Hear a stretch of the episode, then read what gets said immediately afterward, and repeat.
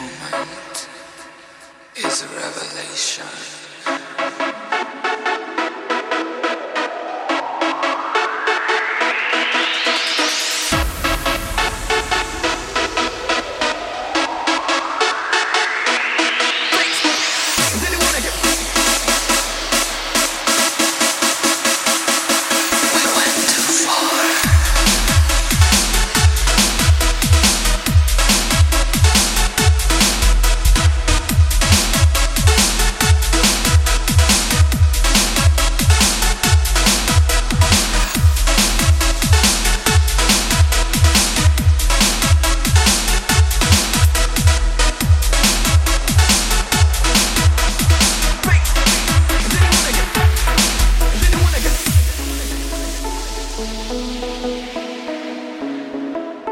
Then things, wanna get.